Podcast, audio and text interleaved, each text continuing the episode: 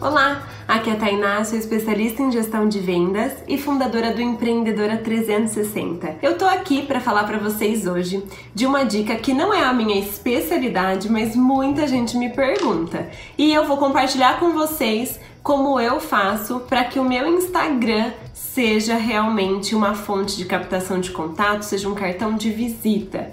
Bom, como eu já disse, eu não sou especialista em Instagram, eu sou comunicadora, sou relações públicas, mas eu utilizo o meu Instagram de forma profissional e é algo que eu sempre encontro quando eu vou fazer mentorias, quando eu vou fazer atendimento de cliente, eu olho o Instagram da pessoa e vejo, eu brinco que eu sei premissas básicas, sei dizer o que tá errado, que ela precisa corrigir. Primeira coisa, você pode contratar um especialista em Instagram que vai fazer com que a sua conta é, fique mais bonita, enfim. Você pode contratar uma agência também que vai fazer toda a pesquisa editorial e vai conduzir. Qual é a única coisa que eu não quero que você faça? Você diga assim: "Ah, eu não levo jeito para isso, então tá do jeito que tá". Você tem que tomar uma providência. Se você é empreendedora, você precisa cuidar da sua conta do Instagram. Então, ou você vai buscar um profissional para cuidar, ou você vai fazer você mesma, como eu faço. Só que para você fazer você mesma, você precisa buscar conteúdo, você precisa buscar se capacitar. Então, eu vou dar aqui algumas dicas simples do que eu pratico na minha conta para que você possa implementar e buscar mais conteúdo. Combinado? Tá comprovado né, dentro das coisas que eu estudei, é uma pessoa analisa o seu Instagram, o seu feed ali dentro dos seus primeiros segundos. Então a pessoa entra ali no seu feed, os primeiros segundos que ela olha o seu feed como ele tá é determinante para saber se ela vai continuar na sua conta, se ela vai assistir os stories, os destaques ou se ela vai sair. Hoje em dia, quando alguém ouve sobre alguém, sobre algum produto ou serviço, para onde ela vai direto?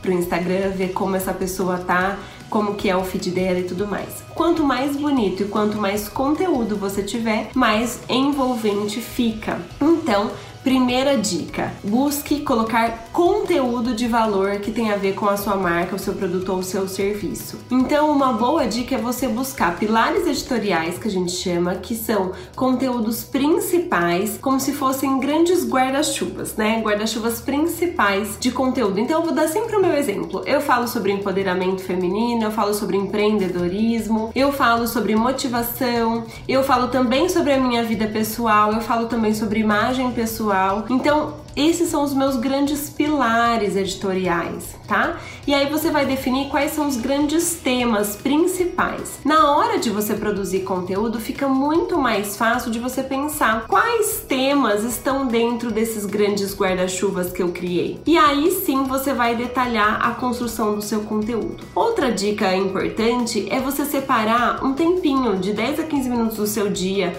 ou de duas horas da sua semana para sentar e produzir esses conteúdos com mais qualidade. Então, isso faz a diferença quando você planeja o que vai ser postado e isso faz com que o seu cliente perceba esse cuidado e essa qualidade de conteúdo. E ele vai começar, quem sabe, até te recomendar, porque ele gosta do conteúdo que você coloca. E aí você vai pensar assim: se você tem um produto ou serviço, você não vai colocar só coisas do seu produto ou serviço. Quais são os temas relacionados ao seu produto ou serviço que você pode abordar também?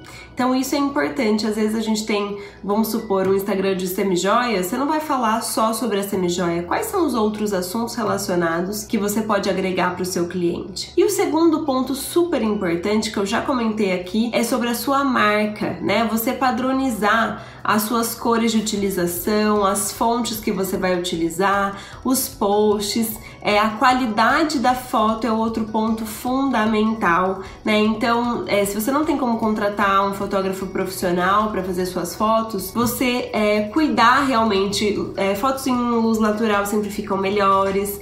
Você cuidar, você começar a se capacitar para realmente fazer com que a sua conta do Instagram seja ainda mais atrativa. E nada de dizer, ai, eu não dou pra isso, ai, é muita coisa, eu não tenho como incluir isso na, na, minha rotina. Pensa assim, isso é o seu cartão de visitas. Isso pode fazer você faturar muito mais. Então, é tempo sim de aprender, de se renovar e de você começar a dedicar tempo para o que realmente importa que é a sua imagem nas redes sociais. Então, eu espero que tenha te ajudado com essas dicas de hoje. Se você gostou, deixa o seu joinha aqui, se inscreve no canal, ativa as notificações, que esses números é a única forma que a gente tem de saber se vocês estão gostando ou não, tá bom? Um grande beijo e até a dica de amanhã. Tchau, tchau!